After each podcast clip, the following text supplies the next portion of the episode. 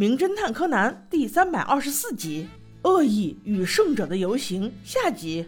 这话说，所有的警察都去街上查炸弹了，留下高木带着一群小娃还在看视频，又反复看了好几遍，都没有可疑的人或事。柯南的小脑筋又开始动了起来。如果说真的没有，那歹徒为什么要多此一举偷这个袋子呢？那不如我们反向想一想，这个歹徒偷录影带，如果不是为了录影带中拍到的东西，那就是为了录影带中没有拍到的东西。那在那个时间、那个地段，录影中应该出现什么呢？对，没错，油桶旁边难道不应该出现油车吗？我们只需要去看一看油车预计到达的时间，就能够做出正确的判断了。果不其然，大伙赶到油桶旁边，预计取信时间在两点半，而摄影机的袋子结束时间是两点三十八分。那就是说，在这期间，袋子中必须要出现油车，可是袋子中没有。综上所述，油车就是 bug。估计那时歹徒发现这群孩子在跟一辆警车里的人交流。以为他们是在报案油车没来的情况，或是发现了什么异样，所以才想到要偷录影带的办法，但没成想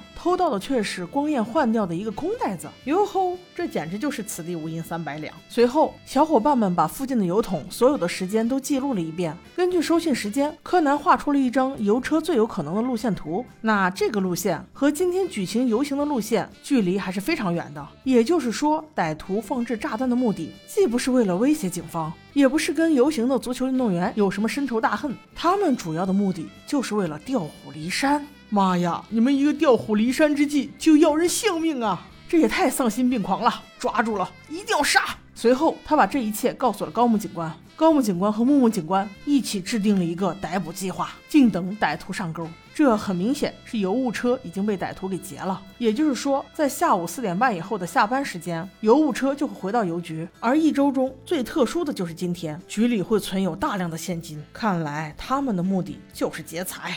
时间很快就来到了五点钟，两名邮差一前一后的站着。看门的老大爷说：“邮务车走后门，放了信，你们就可以走了。”那个站在前面的小邮差满脸的委屈，慢吞吞道：“呃，大爷，麻麻烦您了，还是给我们开一下门吧。我我们车里有特殊的邮件，需需需要这个呃在大厅里处理。”大爷一听，心思一转，哇塞，这上钩了，于是便为难的道：“真麻烦。”好，等着吧。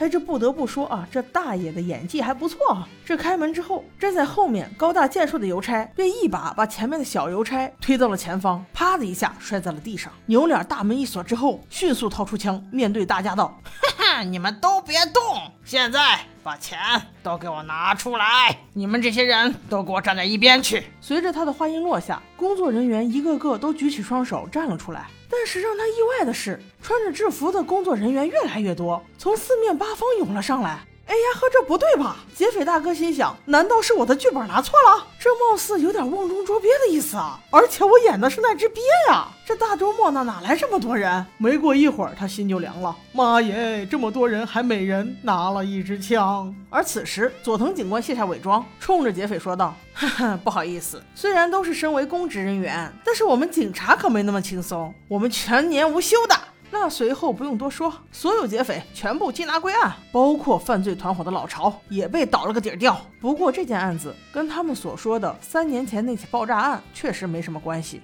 那话说三年前的爆炸案到底是怎么个回事呢？我们放在下下集说。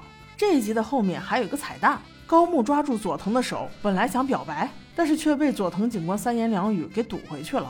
说是自己在乎的人会一个个死去，所以不如我们还是做普通朋友吧。纳尼不是吧？这种想法难道不是因噎废食吗？难不成佐藤警官你也想玩一出最熟悉的陌生人？不过我怎么听说最后他俩还是结婚了？那高木警官他到底什么时候才能成功啊？他怎么这么磨叽啊？真希望他赶紧能。我们下期见。